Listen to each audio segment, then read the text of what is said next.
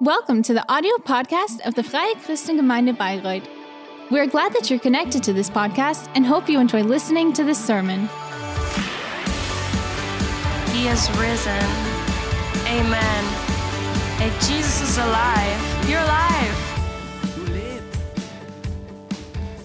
Of course, you told us.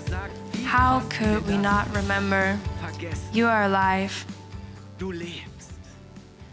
We do have a king eternally.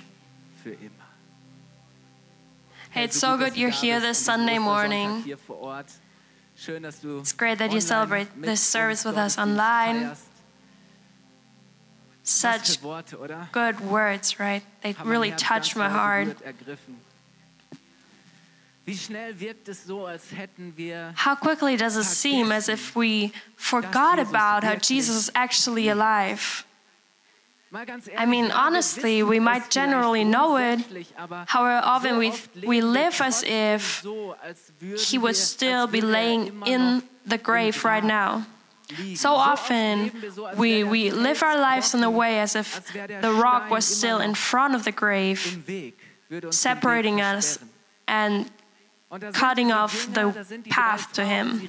And there were those three women, And they didn't expect, although he talked about it several times, they never expected to see Jesus again alive. Jesus was- Jesus was um, crucified without any dignity, in an inhumane way. And this, this shock, the, the grief, the pain, fear, and desperation, this not knowing how it's going to go on, it was so heavy on their hearts that those, those, this message, those words, I will rise up from the dead after three days, they didn't get through to them. They didn't have any impact on their lives anymore. However, there are these three women, three women that want to at least honor Jesus in his death by embalming his body. And once they're on the way, they get tortured by this question who is going to roll away the rock in front of the grave for us?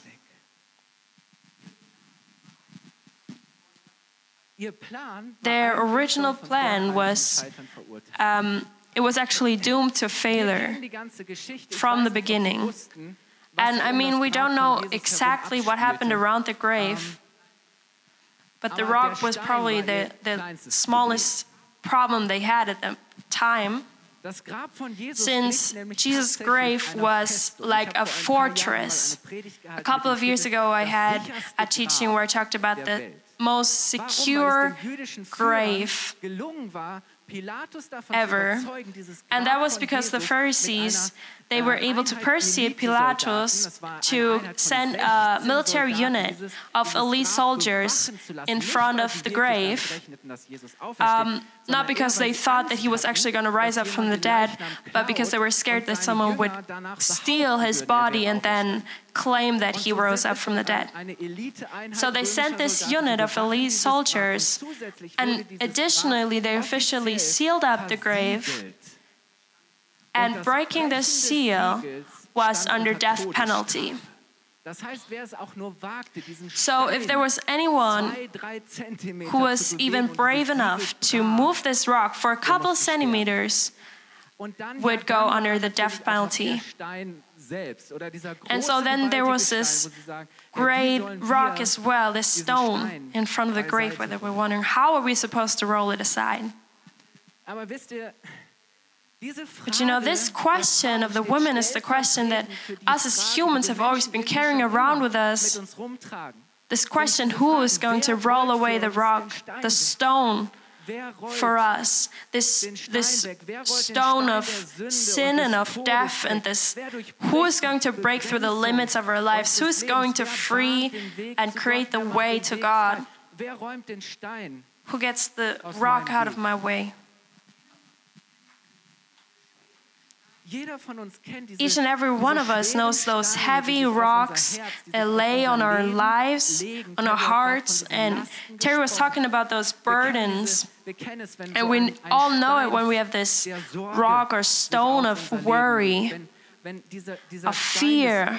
There's this stone of dieser Stein der hopelessness, this gigantic rock of our doubts and our lies and our lives der Lügen, die uns im standing in our way all das, was uns and, and stopping us from actually getting to God.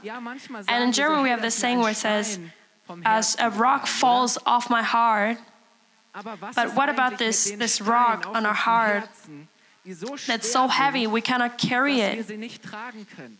Die so schwer It's so heavy we could never clean it up or get it out of the way on our own.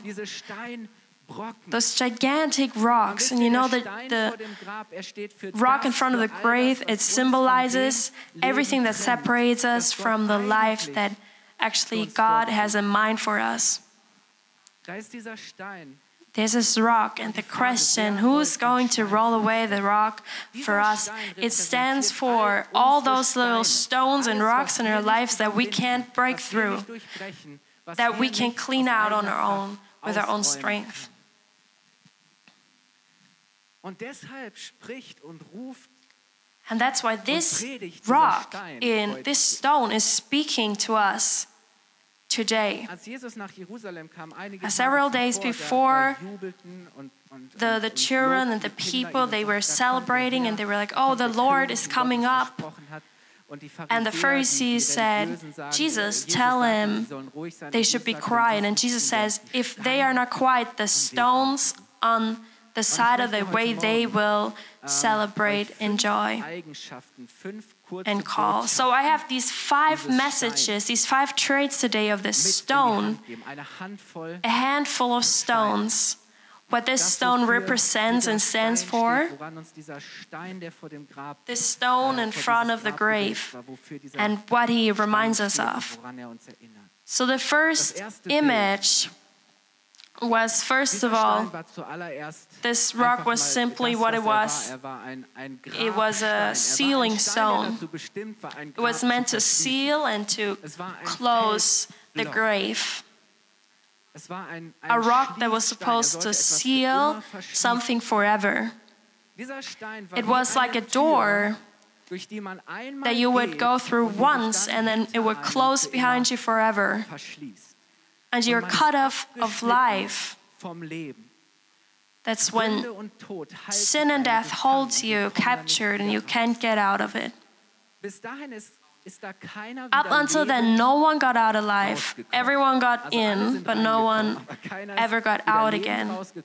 Rausgekommen. Zumindest nicht, ohne Or at least they didn't, sterben zu müssen. uh, without having to wissen ja, dass die then again. We know how Jesus rose, rose up, uh, for example, und kurz vorher Lazarus from the dead, auch die mussten but still they had to die at one point again.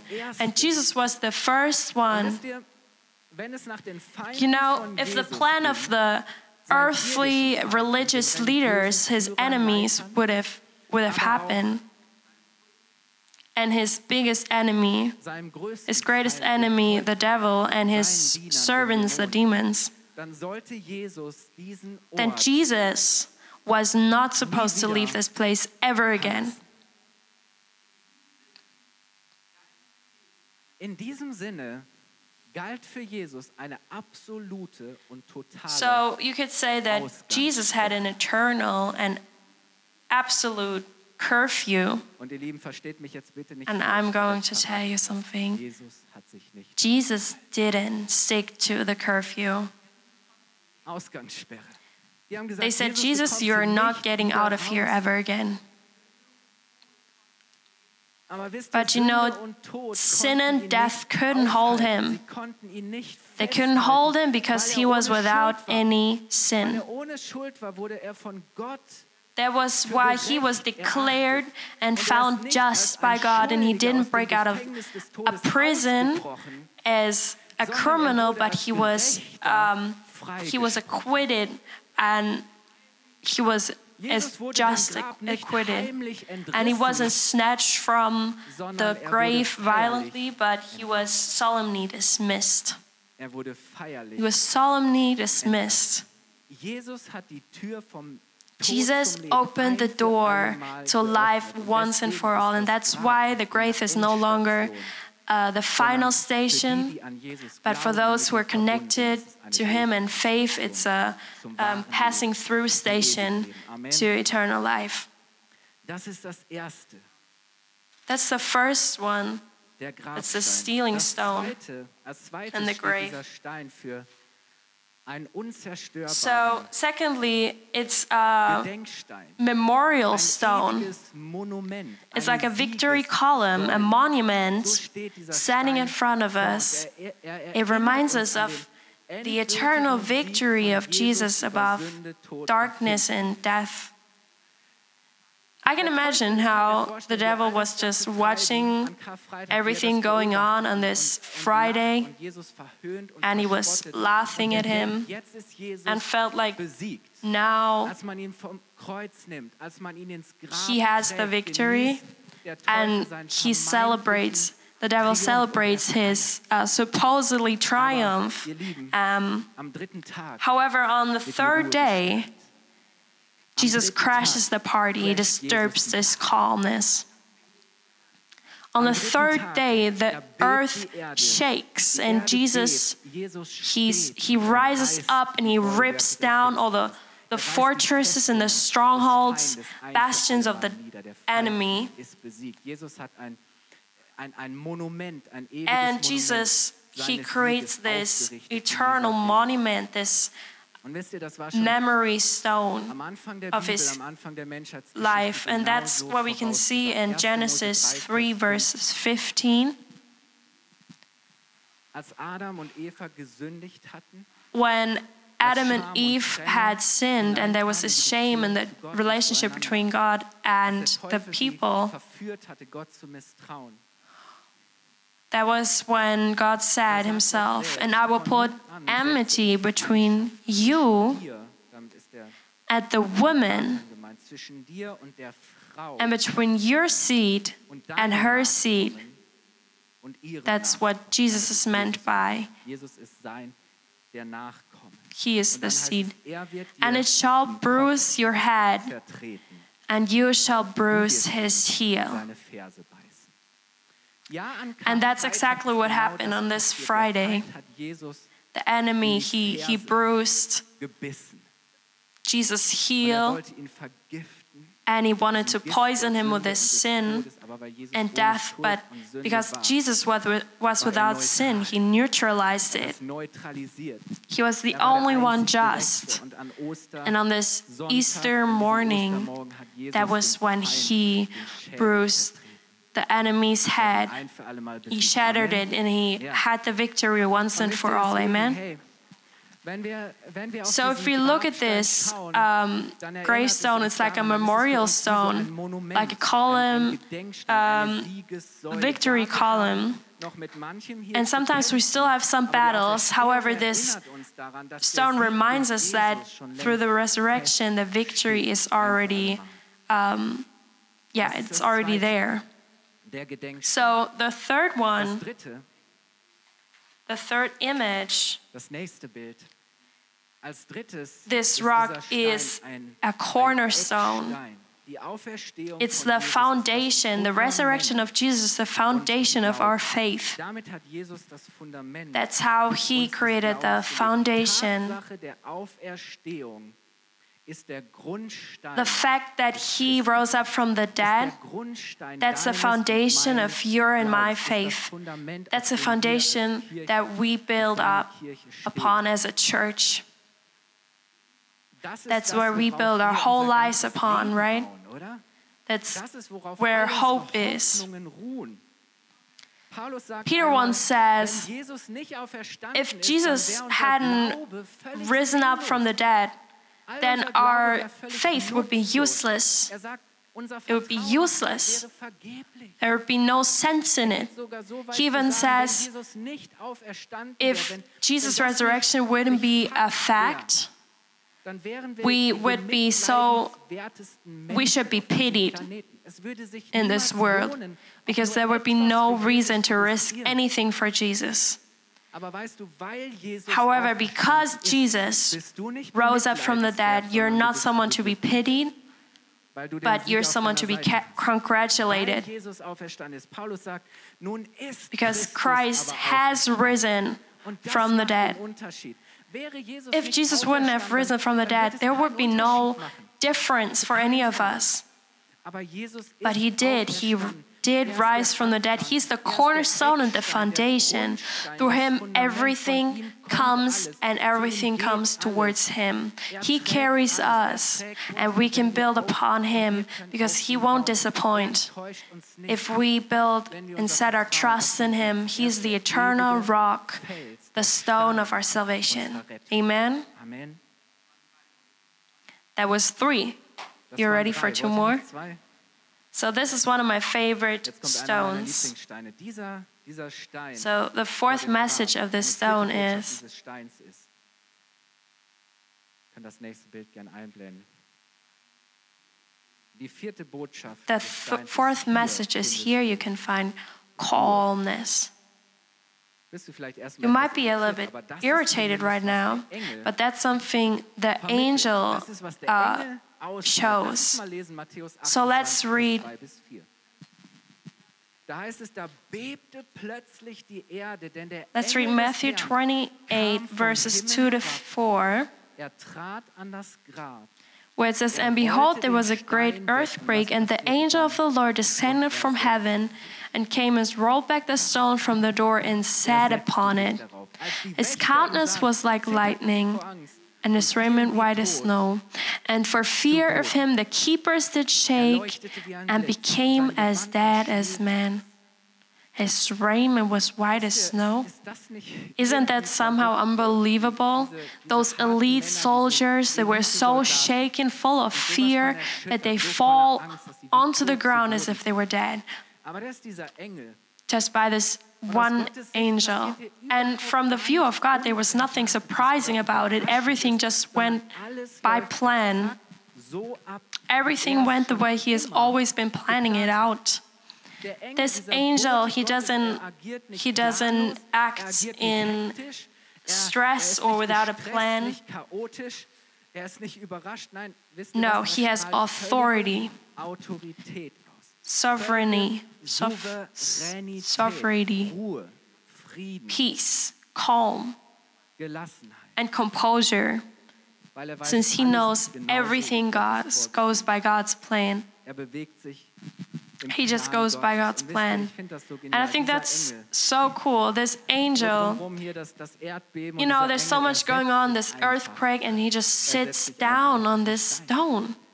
Er He isn't stressed, he er isn't without peace or without knowing what is going to go on. He's not like, oh, I need to watch out what's going to happen. No, he's completely relaxed. He's composed and calm and collected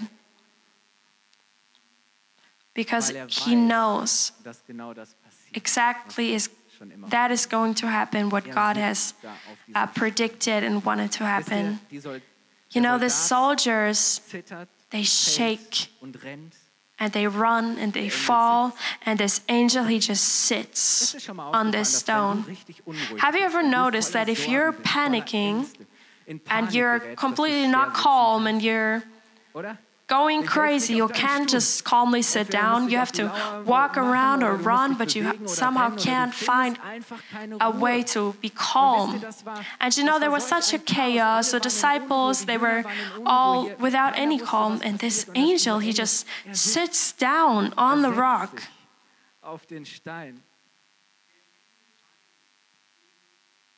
The angel knows that Jesus has fulfilled it all, er that he has all the Er power. He can just sit down er and relax. He doesn't fear anything. Weißt du, wo der auferstanden You know, where he ist, können wir resurrected, we can sit down and calm down er by him being his this good shepherd for our soul. Hey, wie oft ist You know, How often is our soul full of fear and worry and doubt von Zweifeln. Aber da, wo However, where he is present, the er one who was resurrected, where he is present, we can find peace. Und wisst ihr, wer, David hatte eine, eine er, er And you know, David experienced this exact thing. ich möchte mal vor diesem Hintergrund So I'd like to, in front of this background, like to read with you Psalm 23, verses 1 to 6, Ruhepol, dieser Ruhestein. a psalm of David where he says, The Lord is my shepherd, I shall not want. wird nichts mangeln. Er He makes me to lie down in green pastures. He leads me beside in still waters. He restores my soul. He leads me in the paths of righteousness for his name's sake. Yet though I walk through the valley of the shadow of death, I will fear no evil, for you are with me. Your rod and your staff, they comfort me. Stecken und Stab trösten. You prepare a table before me bereitest vor mir einen Tisch. in the presence of my enemies. So around you, there might be ich mag das chaos. You might be surrounded by enemies. magst umzingelt sein von Feinden. There might be things happening around you that you feel like they endanger you.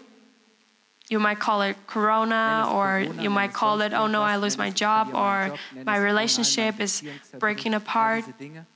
And in the middle of that, bereitet Jesus einen Tisch für uns. Jesus, he, he prepares a einen Stuhl. Und table Jesus sagt, hier, bitteschön, setz dich. and he just says, sit down. You anoint my head with oil, Haupt mit Öl, my cup runs over. Surely goodness and mercy shall follow me all the days of my life, Mein Leben lang. and I will dwell, I will dwell in the house of the Lord forever. I will dwell. I will stay in and sit by Jesus in his house. You know, the resurrected one, he invites us to take a seat to relax and calm down and sit by him and with him. Even as we are Feinden, können wir surrounded by enemies, we can find peace with him. Wisst ihr, Jesus beim Auferstehen When we're with the one who's Ort, wo wir resurrected, that's the place where we can just stay and relax. Isn't that amazing? What should we be afraid of if Jesus resurrected? auferstanden ist? Wovor What should we be afraid of if the one who is resurrected lives within us through his Holy Spirit? Geist? Wisst ihr, You know, that's the Sunday morning, the day of resurrection, and that's why it's a day of peace. Der Sonntag Ruhetag. Ja. Jesus is risen from the dead, And he says, Calm down, komm zur Ruhe, sit down, sit down. You don't need to be afraid. You don't need to be active constantly and be afraid that if you don't do anything, the world around you will uh, crash. No, Jesus is the one who has the control over everything. You know. This Sunday was the day of resurrection. That's why it's a day of peace today. So, are you guys ready for the last uh, stone? So, the fifth and last stone is the boundary stone. Landmark which which marks a limit or a Er border. Er It creates a distinction. So, on one hand, we have those soldiers so shaken that fall onto the ground as if they were dead. Die Frauen. die And on the other hand, we have those women. erstmal fürchten, aber denen Of course, they Engel are scared as well at first, but then the angel he says to them, Do not be afraid. I know you're looking for Jesus, and he is alive. Jesus is alive. He will come to you. Er wird zu euch kommen. And that's how they leave this place, maybe still without all of the faith they should have had. But they are full of joy, and they go out and they say, Yes, Jesus is alive. And this message that Jesus is alive, it changed their life forever. And for 2,000 years, this is the message that changed a hundred thousands of millions of lives that Jesus the fact that Jesus resurrected, that he rose from the dead, and that he is alive. Aber Paulus spricht davon, dass genau dieser Stein And Paul talks about how this Eckstein ist, das, stone is a sie ihr Leben cornerstone. bauen, das, was für sie der Anfang It's something they build on. It's the stone they build on ist es ein life, but For others, it's um, maybe it's a stumbling block. Stein markiert eine Grenze. Dieser This stone, it creates a, a border, a line suchen und die It creates a line bereit sind zu folgen und denen for those who are apathetic, who do not care, between those who are friends and those who are enemies of God. sind. Zieht eine Linie It draws a line between the living and the dead. Zieht eine Linie zwischen denen, It draws a line between those who are ready to accept the message. Or those who want to decline or refuse it. sagt Paulus, ist das Evangelium, And ist auch der Glaube Paul says that for some, maybe faith in the, um, dummes Zeug. Menschen sagen, this hey, wie kann man message heute noch daran is a fairy tale, it's stupid. Für die, die, But for those who believe in it, it's a power that saves, it rescues. And you know what this stone says is that we cannot come to Jesus in a neutral route. We have to make a decision on what side of Jesus we would like to stand. This stone is a calling for us Stein ruft jeden von uns to- dazu auf, Stellung to make up a decision for our position wir es mit Jesus? on which side of Jesus do we stand. Do we make a decision for Jesus? And do you know, Aber wisst ihr, dieser, dieses Geschehen an Those things that happen on this Ostersonntag ein- ein Eastern- it's a wake up call. Möchte, ich möchte das It's like a wake up call.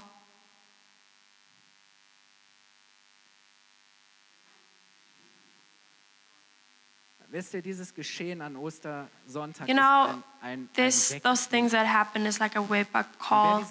hört, And people who hear this call and go after it, they will, they will live. They will be und weißt du, die alive. And you know, the great message is auferstanden ist, weil That er by Jesus resurrecting, weil er sein Grab verlassen hat, können wir, wenn wir an ihn glauben, unsere Steine we can also get rid of our stones in our lives. We can leave our graves.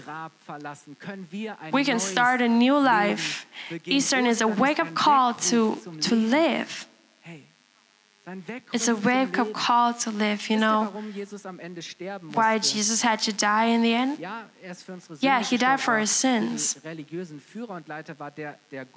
But for the religious leaders, the reason for them why they wanted to kill Jesus was because he had risen other people from the dead, like Lazarus.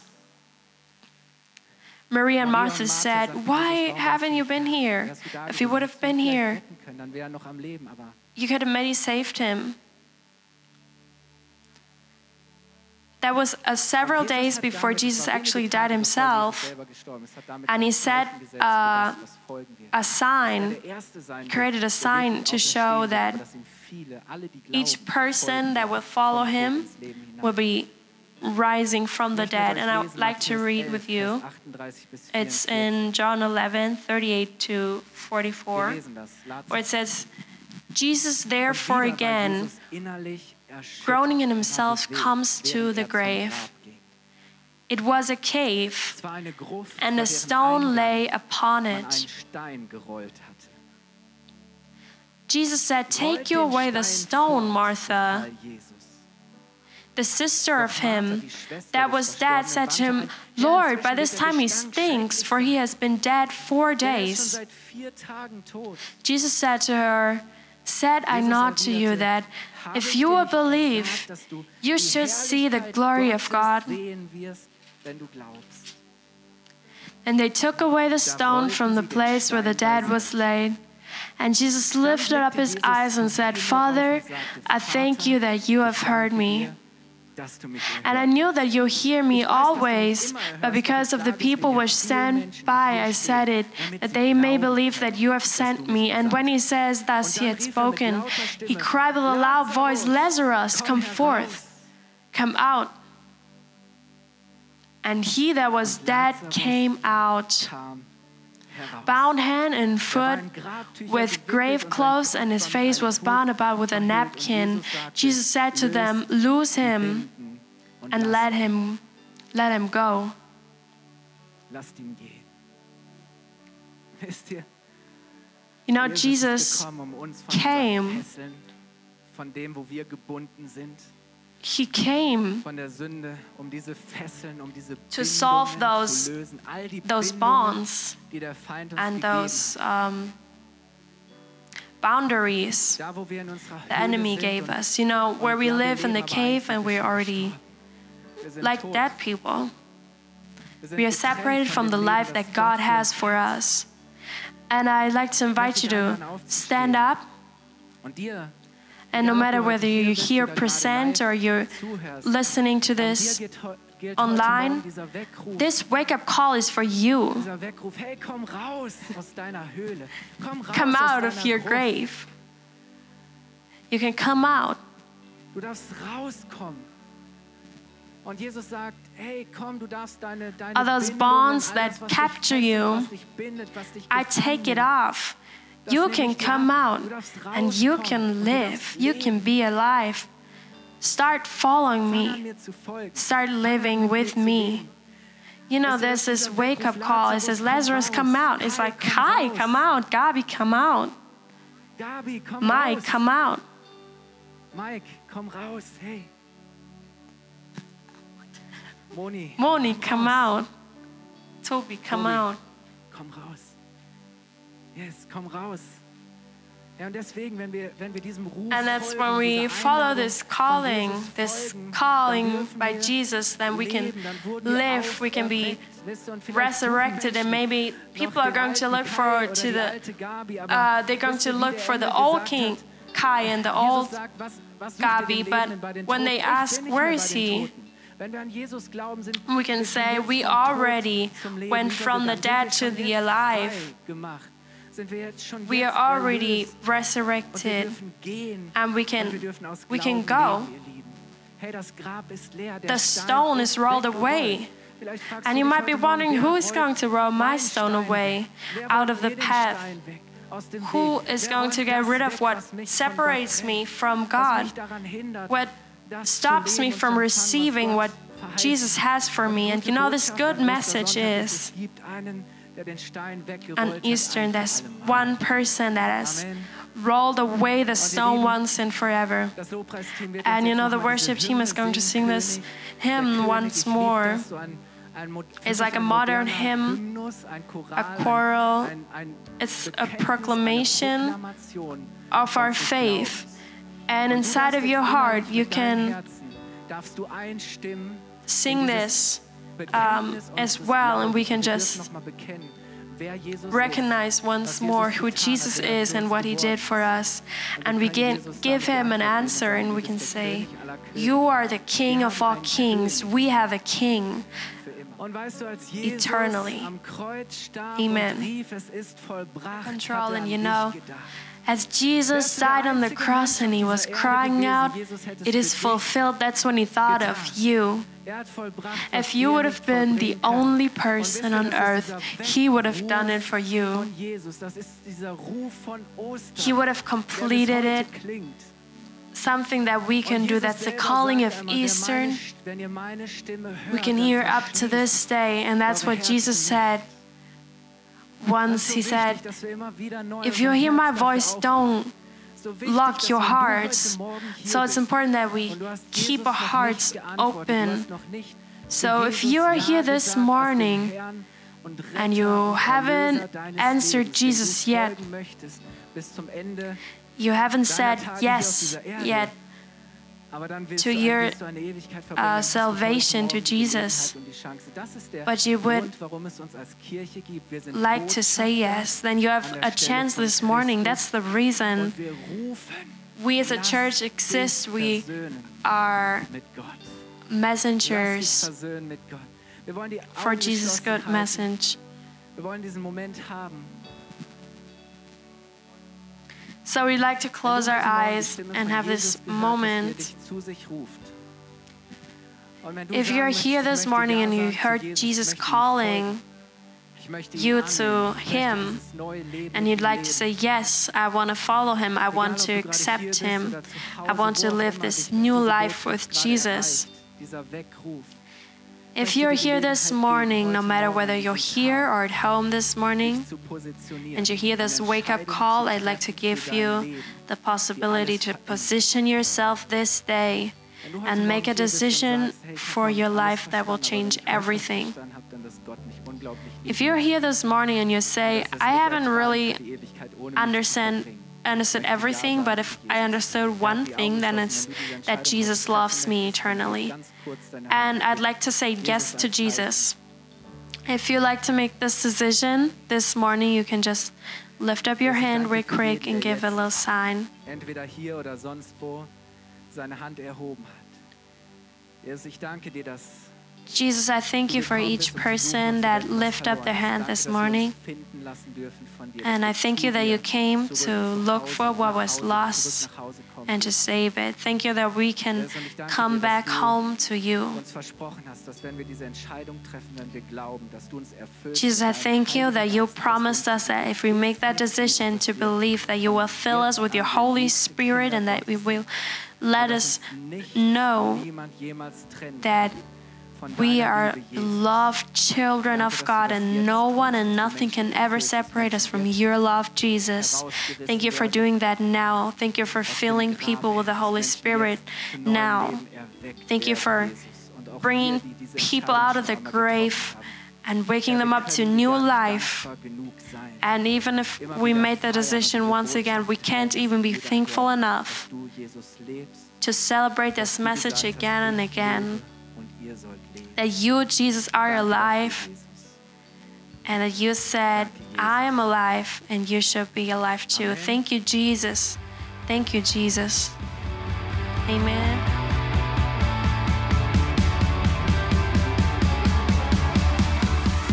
If you liked the sermon, feel free to share it with your friends or leave us a comment. We would be glad to personally get to know you, and you're warmly invited to visit any of our Sunday services.